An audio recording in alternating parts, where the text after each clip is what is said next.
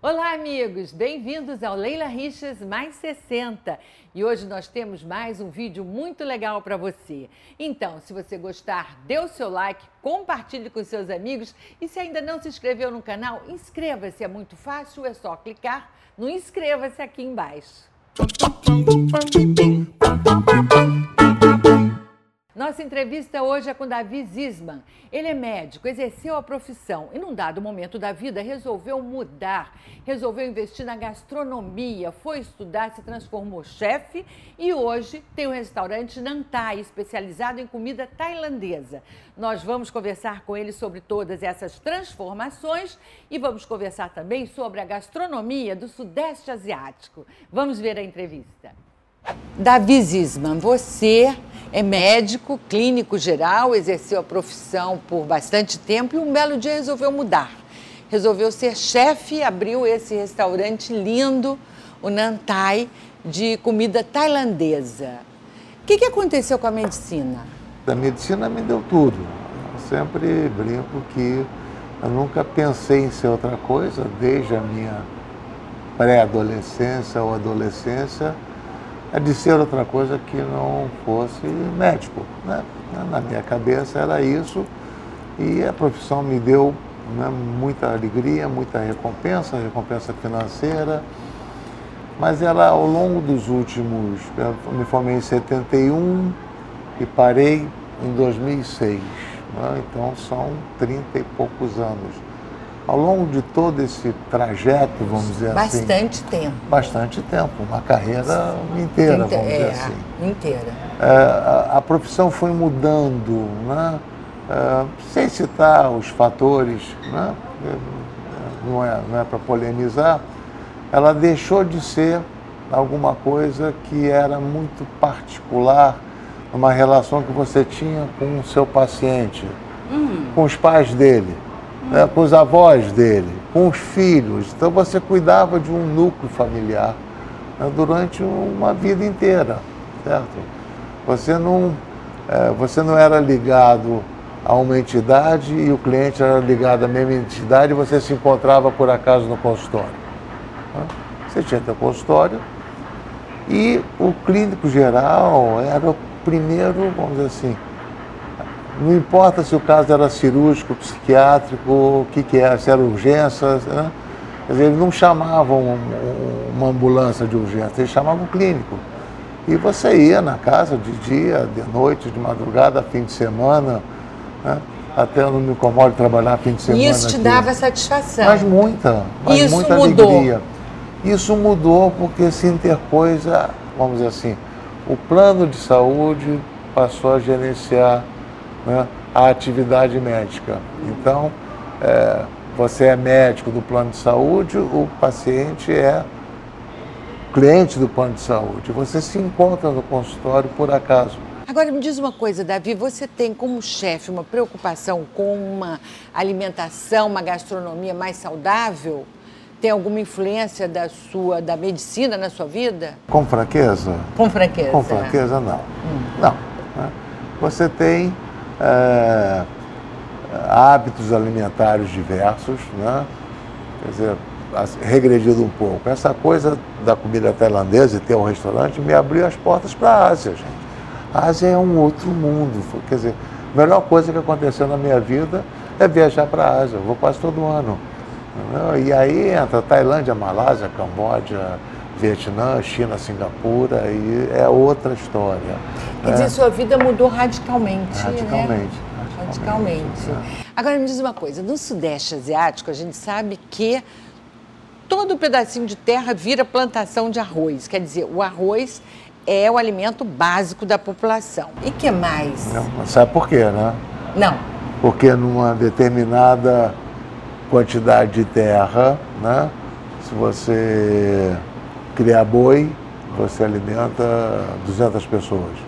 Você plantar arroz, você alimenta 2 mil pessoas. Então eles são muito pragmáticos, eles não têm o que eles não precisam. Né?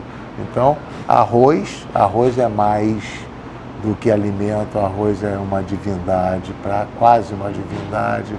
Ela está integrada no vocabulário corrente né, das pessoas. quando alguém falar para você uh, quintal, quintal significa comer arroz, mas não é, significa estou com fome. Né? Maical não é sem arroz, é estou sem dinheiro nenhum. Então, eles usam arroz e, e, uma coisa fantástica, não tem desperdício. Né? Não existe desperdício, a comida é muito barata. O arroz é o prato principal deles lá. É uma travessa de arroz no centro da mesa, sem nada, né? sem tempero nenhum, e uma série de pequenos pratinhos de vegetais, cogumelos, folhas, muito pouca proteína, e aí é uma coisa que instintivamente ou não eles sabem, né? Adulto não precisa de proteína animal. Adulto praticamente não precisa de proteína animal. Né? Criança precisa. Criança, adolescente, adulto, jovem precisa de proteína animal. Adulto não precisa. Agora, você falou uma coisa aí, eles não têm, não investem no que eles não precisam. É, isso de não querer o extraordinário, o extraordinário é demais. Tem a ver com a religião, que é de predominância budista na região? Eu não sei se é um. Quer dizer, o não desperdício é um conceito religioso. Né? O partilhar a comida é um conceito. Né? Seis horas da manhã em Bangkok, naquela névoa né? é, é, alaranjada que sobe do rio, tá? todos os monges de todos os templos saem nas ruas. Em todas as casas tem sempre um altar né? de Buda e todo mundo sai e entrega comida para os monges. Todos saem e entregam. E aí, às 10 horas da manhã, eles voltam todos para o templo comem aquela comida que é a única refeição que os monges fazem. Eles são muito frugais. Né? Eles não comem essa. Eles comem o tempo todo. Ah, isso é a população de um modo geral, não os monges. A população come o tempo todo. Comem várias vezes ao dia. Mas pequenas porções. Né? Pode ser isso, porque ninguém cozinha em casa. A comida de rua é tão barata. É barata. É barata. Em Bangkok, então, nem tem cozinha nos apartamentos. Né? Então, é, é, então, então o cara sai do, é interessante, ele sai do trabalho, né? a cada 10 metros ou 20 metros tem um, uma banquinha, uma lojinha de massagem, faz uma massagem de pescoço, faz uma massagem nos pés, passa numa banquinha, porque aí a cada dois metros tem, tem muita banquinha. banquinha de massagem? Mas tem muita, tem muita. Custa irrisório. Hum. Sei lá, custa 40 baços, um dólar. Entendeu? A comida custa centavos de dólar. Então ele pega seus saquinhos plásticos, né? Ou uma sopa, ou uma massa, ou isso, muito pouca proteína e zero leite, né? Não que tem é leite. que é a coisa que eu queria falar. Ah. Nós somos os únicos mamíferos que mamamos até. Até adulto, até, né? até a fase adulta. Até, não, até morrer. Até morrer. Né? Até morrer. Né? Como eles não têm gado, não tem leite, não tem manteiga, não tem queijo, né? É, então não tem essa cultura do leite, vamos dizer assim. Davi, quando eu cheguei aqui, a gente falou sobre a indústria alimentícia e a indústria farmacêutica e essas duas meio que determinando o nosso futuro. O que você acha que vai acontecer? Primeiro, elas estão aí para o bem e para o mal. Né? Para o bem, o que, que nós temos? Né? Uh, nós temos um, um, livro fantástico, foi escrito em 1940 por aí, por um brasileiro chamado José, José de Castro, que mapeou a fome no mundo. Chama-se Geopolítica da Fome. Esse livro é to... esse brasileiro é totalmente ignorado, né? Uh, a não ser nas lides acadêmicas, que realmente ele é cultuado. Ele mapeou a fome né, na Europa desenvolvida. Né? Nos Estados Unidos, nas Montanhas Rochosas, núcleos de fome na América Latina, praticamente todo, né? na Ásia, na África. Tá. Então, isso tem 80 anos, vamos dizer assim. Nessa época, a vida média, vamos falar assim, início do século XX, a vida média no mundo era 35 anos. Né? Então, pessoas falam, ah, as pessoas morriam jovens. Não, morriam com 35 anos. Casavam com 13, para morrer com 35 e já deixar um descendente, sabe? Morria de tudo, morria de, de besteira, vamos dizer assim.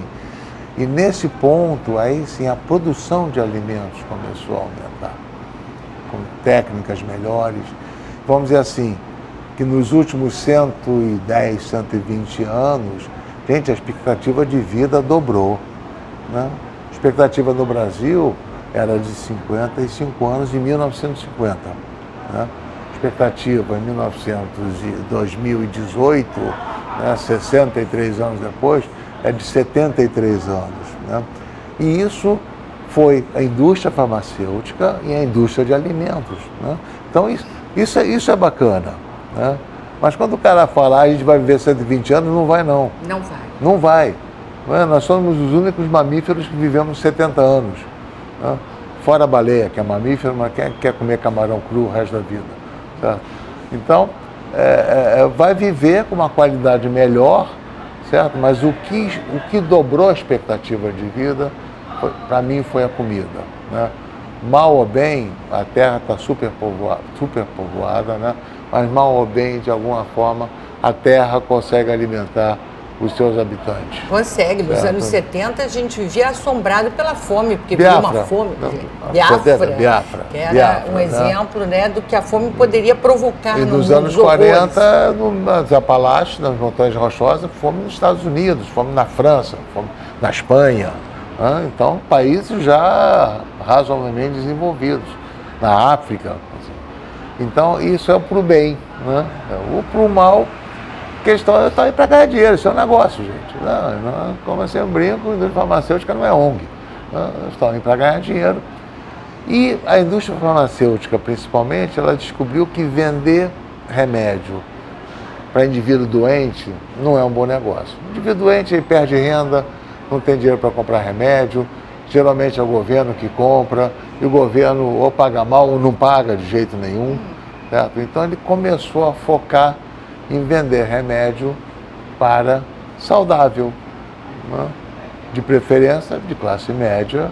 Aí entra a vitamina C 2 gramas, que não serve para absolutamente nada, complexo vitamínico, que não serve para absolutamente nada. Vitamina, a gente sabe, né? Se você come, você não precisa de nenhuma. Se você não come, vitamina não resolve. Né? E a indústria de alimentos, né? É, fazer um parênteses em relação a isso. Né? Todo mundo fala em crise de obesidade no mundo. Meu lugar não é no mundo, é no Ocidente. Né? Para a só tem magro, não tem gordo na Ásia. Né? E, em segundo lugar, eu chamo isso vingança da fome. Né? Quer dizer, o mundo passou, gente, o mundo passou fome muito, durante muitos a anos. A história toda, da humanidade. Toda a sua né, história, o mundo passou fome. Né? é, movimentos importantes foram feitos por causa de superpopulação. As cruzadas foi um deles. Né? Movimento então que, você acha que é a vingança, essa obesidade? É a vingança de saciar. Então você vai num, entra num, no mercado americano, você pega uma barra que é gordura vegetal hidrogenada, xarope de milho, açúcar não sei de que, um sabor artificial de baunilha, custa 50 centavos de dólar. É um barrão desse tamanho ela come aquilo e fica satisfeito. Né? Coisa que a geração anterior a ele já não tinha. Então, é lógico que é uma Essa opinião é leiga, né? Não tem nenhum dado Mas estatístico para isso. Mas para mim, isso vai chegar no equilíbrio. Davi, se você tivesse que dar uma receita assim, para a busca de uma vida mais saudável, mais feliz, qual seria? Se relacione com a comida de forma amistosa. Ela não é sua inimiga, muito pelo contrário, ela é sua amiga. Né? Não, quer dizer, não tenho assim nenhuma receita de vitalidade ou de saúde, eu não sei nada disso, mas é, coma com prazer, beba com prazer. Prazer. Né? Com, com, seus amigos. Né? Porque para comer churrasco de alface a vida inteira, né? É, para ser saudável, eu acho que não vale a pena. Né? Eu sempre brinco o seguinte também. Né? Quando você fica muito saudável, né? as pessoas administram sua vida fazem questão de administrar a sua vida, mas não administram sua morte. Nem penso, não quero nem saber. Aí quando eu pergunto, mas você quer morrer de quê? Ah, de repente parar. De repente rápido do coração. Legal, 4% da população. Os outros 96 varia, e a gente sabe que varia do razoável até um intolerável. Né? Então, quando você elimina todas as causas de morte súbita, você fica saudável demais, só sobra as ruins. Né? As boas estão fora é do teu cardápio, vamos dizer assim. Davi, muito obrigada pela entrevista. Foi uma delícia conversar com Desculpe, você. Desculpe, não polemizei muito, mas tudo não, bem, tudo adorei também. Né? E aí, gostou da entrevista? Então eu conto com o seu like. Conto também com a sua disposição em compartilhar com todos os seus amigos essa entrevista e se inscreva no canal. Mais uma vez eu faço esse apelo porque é muito importante para nós. Um grande abraço e até a próxima.